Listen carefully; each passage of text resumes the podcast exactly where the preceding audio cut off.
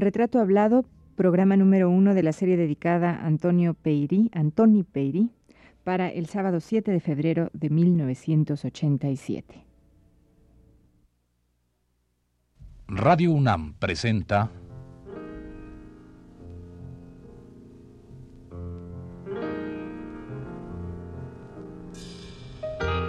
Retrato Hablado. Antoni Peirí.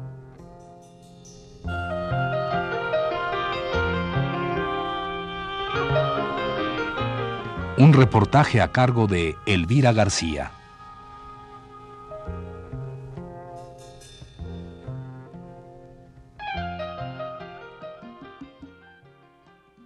Es catalán y mexicano. Es pintor y también arquitecto. Así como posee gran sensibilidad para la pintura, guarda dentro de sí una pasión enorme hacia la música. Estamos hablando de Antoni Peirí con quien hoy comenzamos a charlar.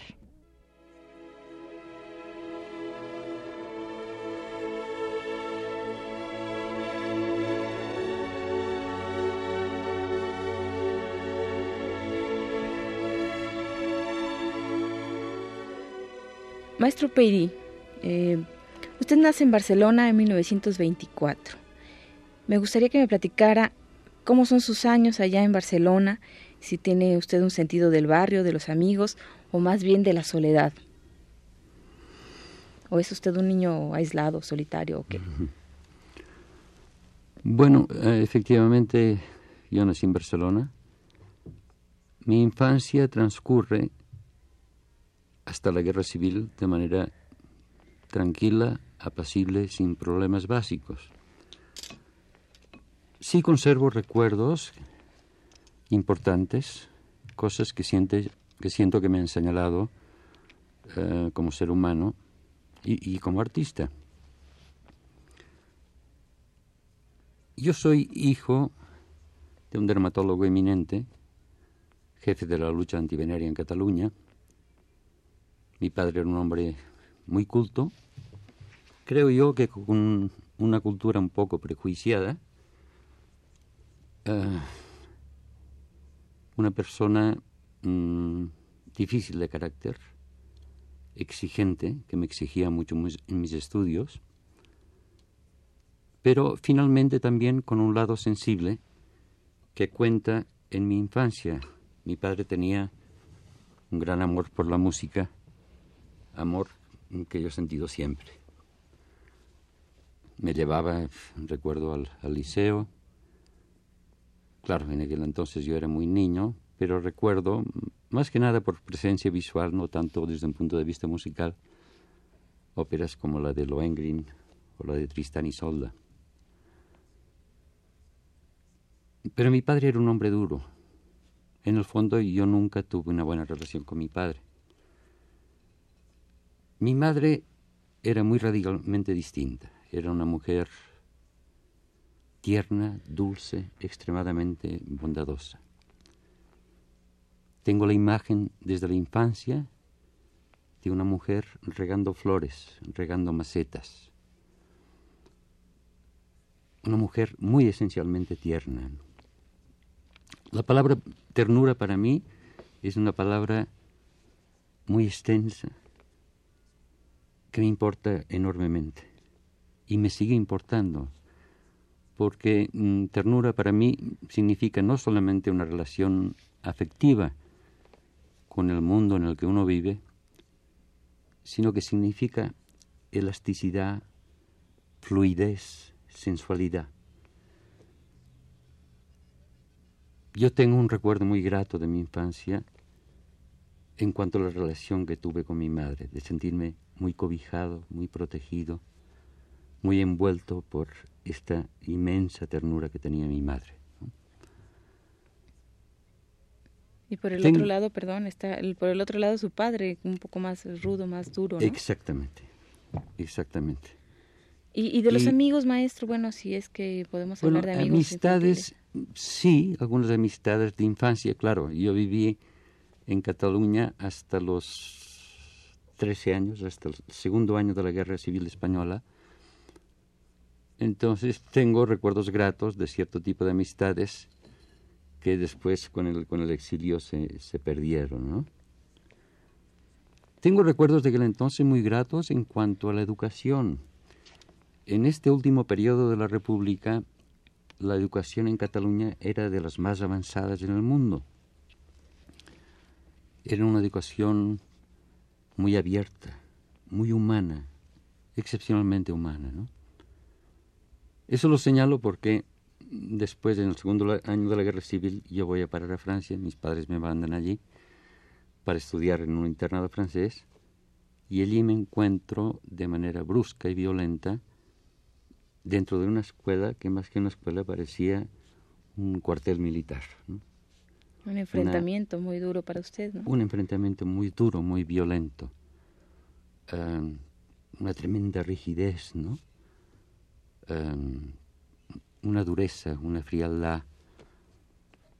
E, esto también me marca, ¿no? Me marca por el cambio violento.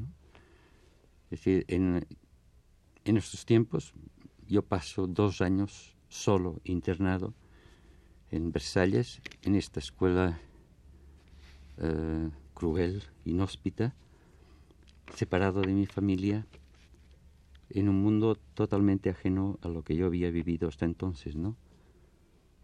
Tengo sentimientos de soledad pavorosos, siento afuera un mundo muy hostil, muy duro. Esto es algo que cuenta.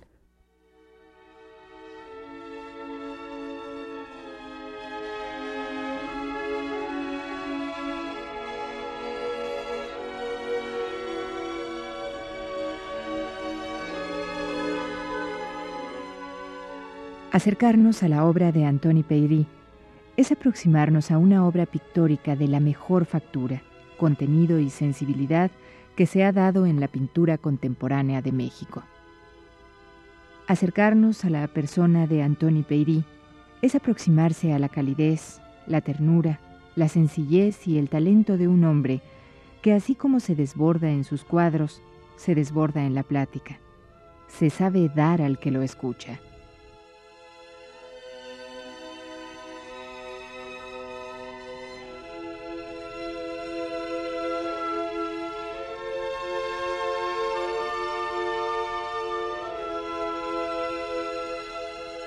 ¿Cómo lucha usted para salir de esos, pues de esos sentimientos de soledad, de, hostilidad, o, cómo, cómo, manifiesta usted esto, estos sentimientos? Bueno, eh, yo recuerdo que estos, durante estos dos años que yo estuve internado, esto se me eh, soltaba en formas diversas, inclusive de violencia, ¿no? Yo me peleaba mucho con, con los compañeros de escuela. Eh, yo no salgo de este sentimiento tremendo de soledad y de desamparo hasta que mis padres me recogen ya terminada la guerra civil en España y entonces eh, nos venimos para América, ¿no? Claro. Maestro, yo quiero aquí en este punto marcar algo que, bueno, de esto mismo que usted está hablando. Eh, bueno, del, en el curso de, de, pues, ¿qué será? De tres, tres años, ¿no? Desde los 14 a los 17, usted vive prácticamente tres pues exilios o tres este cambios de país. De, de, España se va a Francia y de Francia eh, a Venezuela y de Venezuela a México. y todo eso le toca en la etapa de la adolescencia prácticamente. Así es, ¿Cómo lo vive usted? ¿Cómo, cómo se, lo, se transforma usted con todos esos cambios o cómo es? Bueno, eh, eso es difícil de precisar, claro, porque estos procesos internos siempre son como muy intangibles. Eh, como le decía, yo recuerdo este periodo de Francia como un periodo de desolación y de tristeza. Mis padres me recogen y otra vez un cambio muy violento. Vamos a parar a Venezuela. Mi padre, que como decía era un dermatólogo eminente, especialista en lepra y en enfermedades venéreas, es invitado por el gobierno venezolano a investigar sobre un foco de lepra que supuestamente existía en el territorio Amazonas, es decir, en la parte sur de, de Venezuela que colinda con, con el Brasil. Uh, el territorio que describe tanto Rómulo Gallegos, ¿no? En Canaima, Cantaclaro, etc. Allí me encuentro, pasé tres meses en este viaje. Mi padre mm, me llevó con él Eh, y recuerdo este, este viaje por el territorio Amazonas, por el Orinoco, como algo prodigioso. ¿no? De repente me encuentro allí con otro mundo, con una naturaleza totalmente imprevista. Esta sensación que tiene uno en Europa de que la naturaleza de alguna manera está cuidada siempre por el hombre, no protegida por el hombre, e, esto de repente se, voltea, ¿no? Se para de cabeza. Allí me encuentro con una naturaleza, la zona selvática del territorio amazonas, desbocada, exuberante, eh, prodigiosamente bella, ¿no? Aquí más bien con una sensación de libertad inmensa, ¿no? Inmensa, ¿no? Yo estoy convencido que esto me ha, de alguna manera, me ha influenciado enormemente en el, en el resto de mi vida, ¿no? El, el, reconocer y el sentir de manera eh, tan directa estos dos tipos de mundo. Esta sensación de libertad tan prodigiosa que sentí allí en las zonas selváticas del territorio Amazonas en Venezuela esto es como un suceso que yo siento que es en mi vida sensible y de relación con la naturaleza, a la que siempre he amado enormemente y que determina mucho mi pintura actual, siento que este tiempo, aunque breve, fue como muy decisivo, ¿no? Muy decisivo. Maestro, entonces está usted tres meses en, en Brasil, en perdón, en Venezuela. En Venezuela estuve, estuve en total cerca de un año y de este año tres meses aproximadamente en el territorio Amazonas. Sí.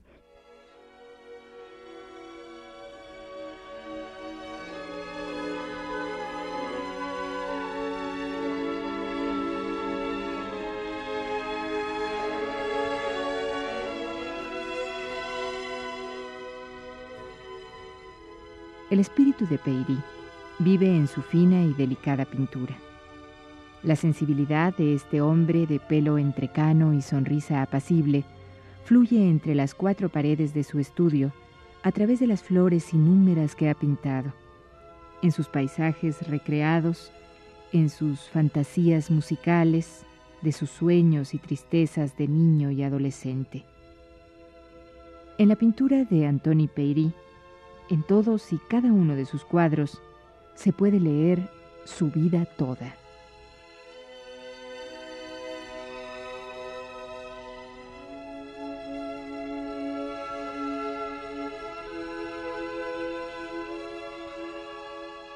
Después llega usted a México en 41. Exactamente, sí. ¿Y qué tal? Cómo, ¿Cuál es su primera imagen de México? Bueno, yo recuerdo que, eh, claro, e, e, estos cambios en, la adolescencia siempre producen eh, sorpresas, eh, estados de incertidumbre, dificultades de adaptación. Pero tengo el recuerdo de, de, que me fue, me resultó fácil adaptarme, ¿no? De que tuve una sensación grata del medio ambiente, del tipo de personas con las que me relacionaba. Es decir, siento que tuve una, una adaptación fácil y como muy inmediata. ¿no?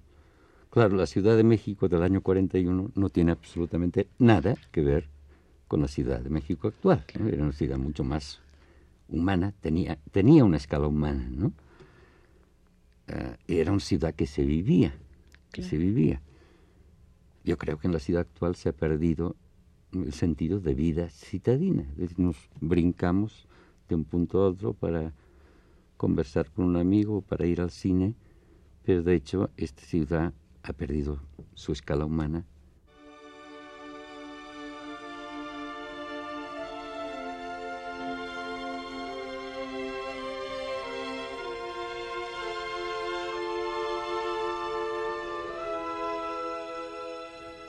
La obra pictórica de Peirí causa asombro, invita a la meditación, a la sensualidad.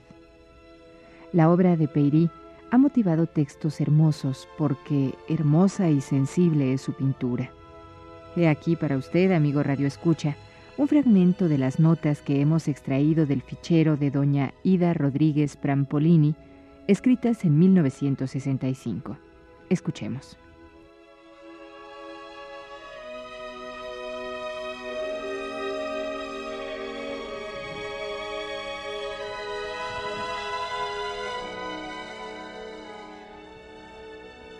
Peirí no pinta como lo hace la aplastante mayoría de los pintores.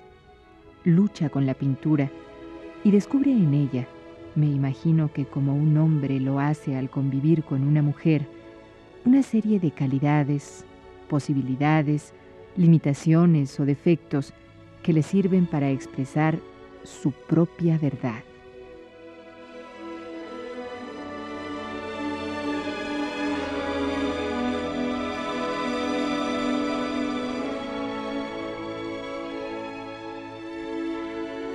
En sus pinturas, siguen diciendo las notas de Ida Rodríguez, Peirí muestra ciertas reminiscencias de la obra de Vladi, otro verdadero pintor en el medio desierto de la pintura mexicana actual.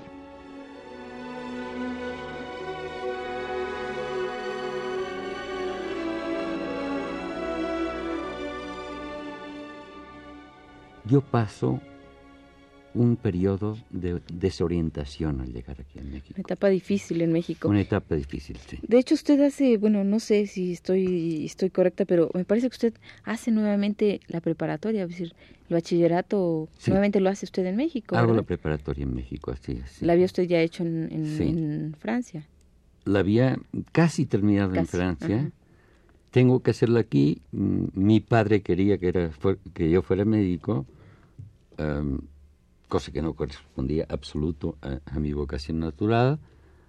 Em, y encuentro, de hecho, como una salida intermedia que acepta mi padre, que siempre me presionó mucho en materia de estudios, ¿no? la, arquitectura.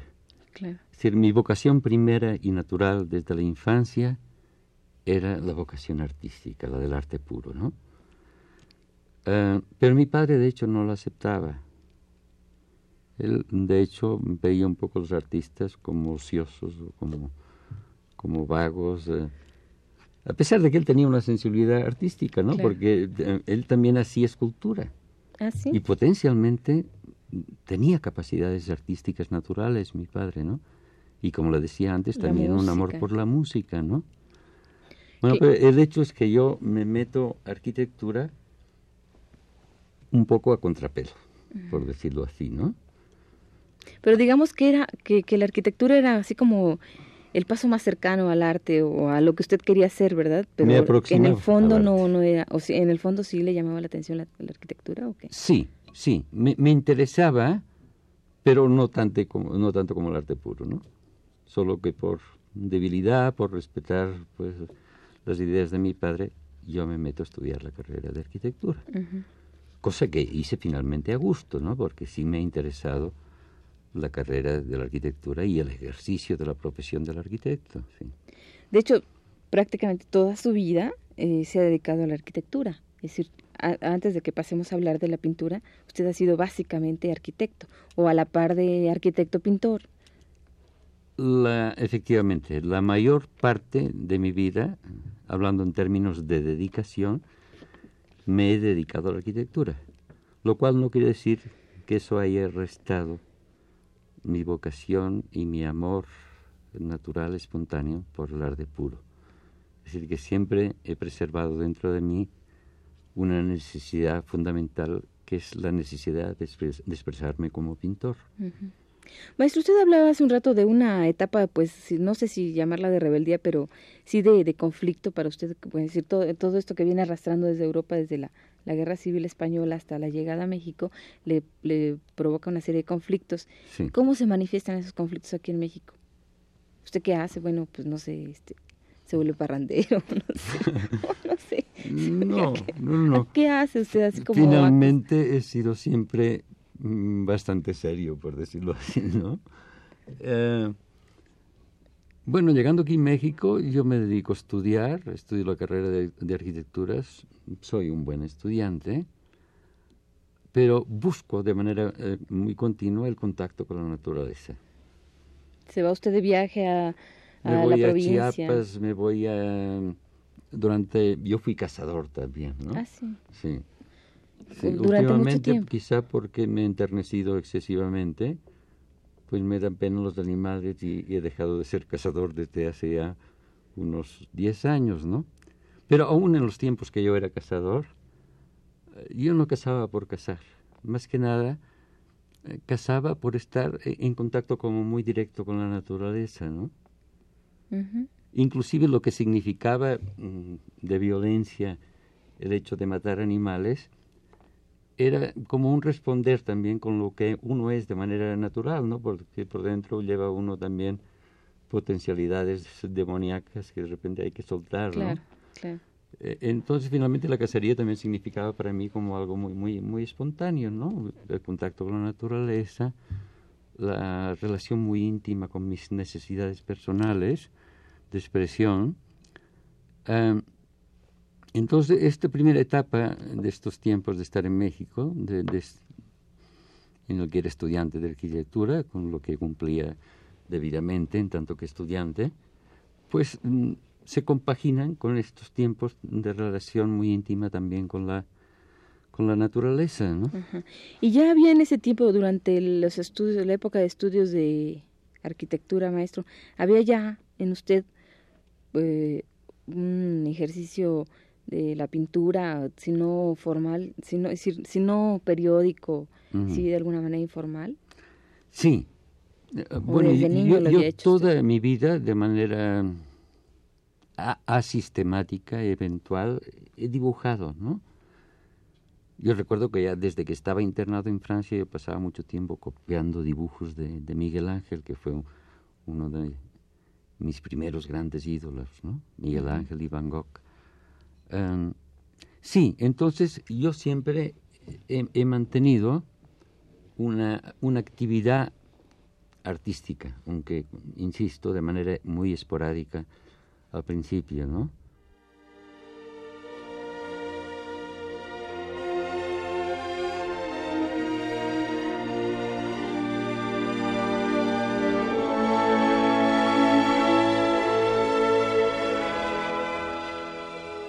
Dejemos hasta aquí la charla y la semblanza de nuestro invitado de este mes.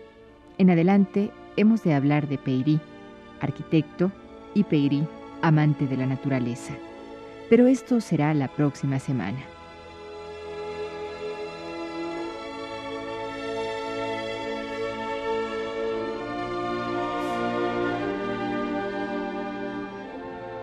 Esta fue la primera parte de la serie dedicada al pintor Antoni Peirí. Le invitamos a escuchar la segunda el próximo sábado a las 17 horas. Gracias por su atención.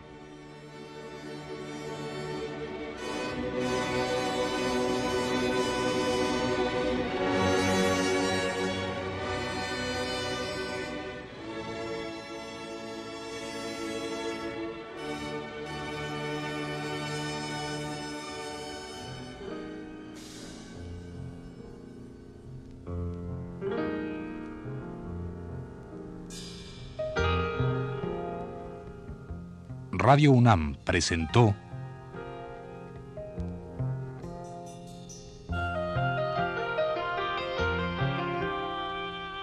Retrato Hablado. Antoni Peirí.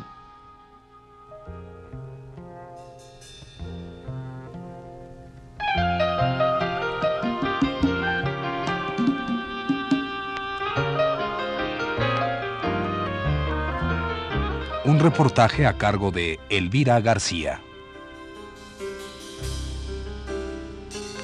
Grabación y montaje de Carlos Zorrilla, Abelardo Aguirre y Manuel Garro, en la voz de Yuriria Contreras. Fue una producción de Radio UNAM.